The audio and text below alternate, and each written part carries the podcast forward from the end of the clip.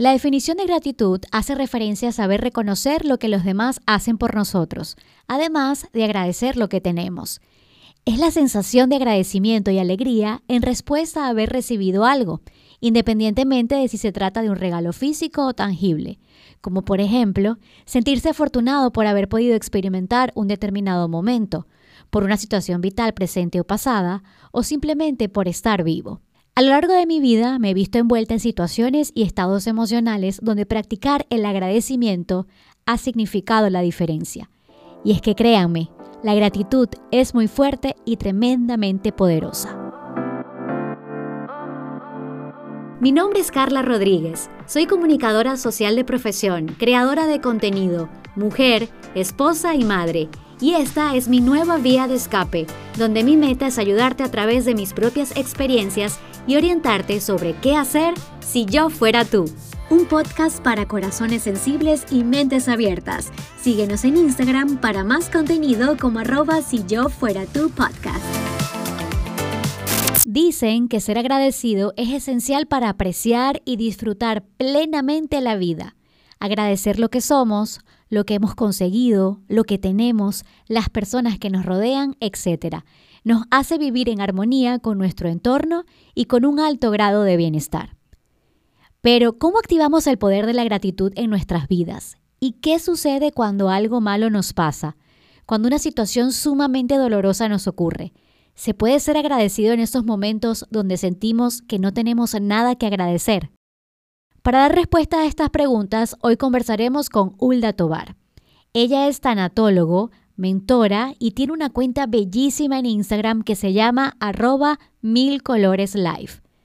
Ulda vivió una experiencia sumamente dolorosa hace algunos años, como lo es la pérdida de un hijo, y encontró en la práctica del agradecimiento una herramienta muy valiosa para encontrar la paz interior aún en el duelo. Hola Carla, honrada por tu invitación al podcast. De verdad que te felicito por esa iniciativa y por las temáticas de salud mental que estás tocando, que es tan importante, tan relevante en nuestra sociedad en este tiempo.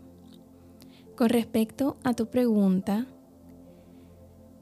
¿cómo viví mi, proceso? Fue realmente, eh, fue una, la partida de mi hijo fue repentina y y por ende las muertes repentinas dejan un grado alto de culpa de si hubiese hecho esto, si hubiese hecho aquello, em, si hubiese pasado, si hubiese, todos los hubieses.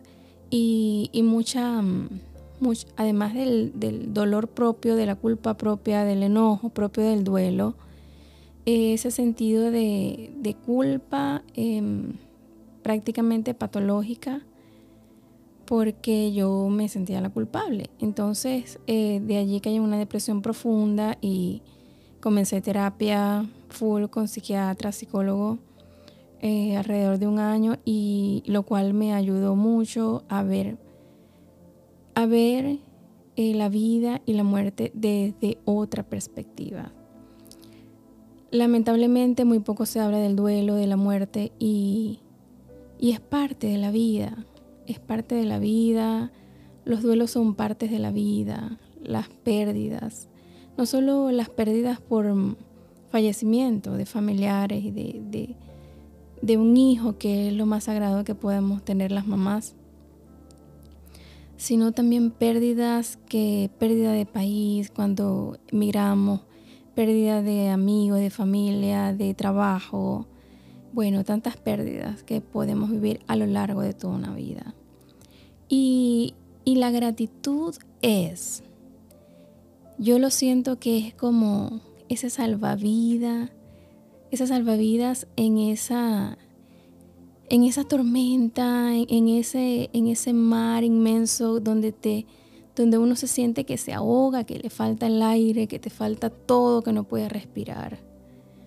Y no ves nada claro, no ves nada, no ves sol, no ves, no ves, todo está gris. Y, no ves la vida con esa, con, e, con esa luz que quizás eh, anterior a la pérdida la podía ver. Y la, la, verdad es que la tormenta sí pasa y si volvemos a ver la luz. Incluso podemos ver el arco iris. Y es la gratitud la que nos puede hacer ese camino más ligero. ¿Por qué? Y una pregunta que me han hecho muchas mamás y yo también me la hice. ¿Cómo yo voy a agradecer esto tan drástico? Es, la, partida de mi hijo, no la puedo agradecer. Y no se trata de que agradezcas, ni que ninguna mamá quiera agradecer por la ausencia física de un hijo. Jamás. Pero la invitación no es agradecer por la catástrofe, por, por lo trágico, sino agradecer haberlo tenido. Agradecer los aprendizajes, el amor y la belleza que te dejó esa personita, así sea que haya durado un día, meses, años, el tiempo que te fue prestado.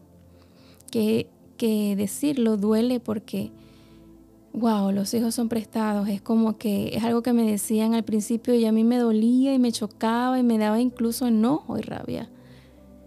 Pero en mi proceso y en mi silencio, en mis procesos de, meditación, de reflexión, de aprendizaje, incluso la partida de mi hijo me llevó a estudiar tanatología, que es la ciencia que estudia el duelo, sus procesos, desde la negación hasta la aceptación. Y y es en verdad reconocer de que sí, la vida es un viaje y que todos somos prestados y que hay que vivir el aquí y el ahora, abrazar hoy, amar hoy, agradecer hoy, mirar hoy, estar presentes hoy, no perdernos. No perdernos quizás en, en las redes sociales, en lo cotidiano, en el modo automático, en el día a día, en el corre-corre, en la prisa y nos perdemos la vida de las personas que más amamos. Nuestros hijos, nuestra familia, nuestros padres, nuestros esposos, nos perdemos eh, nuestros amigos, los seres que más amamos, por la prisa y porque damos por sentado de que, de que no va a pasar y que, y que, bueno, que la vida es larga y, y, no sabemos, realmente no sabemos cuándo termina nuestro viaje, así que por eso lo único que tenemos es el hoy. Y la gratitud te ancla al hoy, te, te hace estar presente. Y además la gratitud tiene una magia que además que te conecta con el presente, el aquí y el ahora, te conecta con el amor. Con el amor que es la fuerza más poderosa del universo. Porque cuando agradecemos desde el amor, cuando agradecemos por esos aprendizajes, por esa belleza que tuvimos, nos damos cuenta que esa persona nos ha dejado más alegría y más amor que dolor. Nos ha llenado, nos ha dejado, wow, que puede aprender. Y, y si una mamá nos está escuchando, pues yo te invito a que tomes un papel, un diario y empieces a escribir toda la belleza, toda la belleza que te han dejado, eh, que te ha dejado ese ser amado en tu vida, si es un hijo, si es un, un padre, una madre, o sea, que todos los aprendizajes toda la belleza, porque nunca somos iguales cuando un ángel nos toca, nunca. Y desde la gratitud podemos ver la belleza en los pequeños detalles. Podemos ver el amor y podemos abrazar, abrazar también eh, a nuestros seres amados cuando abrazamos a nuestros seres amados que han fallecido, cuando abrazamos a los que quedan también. Porque el amor es uno, en el amor somos uno. Y, y muchas veces nos podemos perder nos podemos perder en el duelo porque nuestro dolor nos invade y nos perdemos a nuestros seres amados que sí quedaron. Y una de las maneras de honrar a nuestros seres amados es viviendo desde el amor, desde la gratitud y desde la honra. Vivir para honrar a nuestros seres amados. Yo vivo para honrar a Emmanuel, mi primer hijo. Y Dios me ha dado la, la dicha y la bendición de tener una segunda hija que se llama Amada, que es el arco iris después de la tormenta.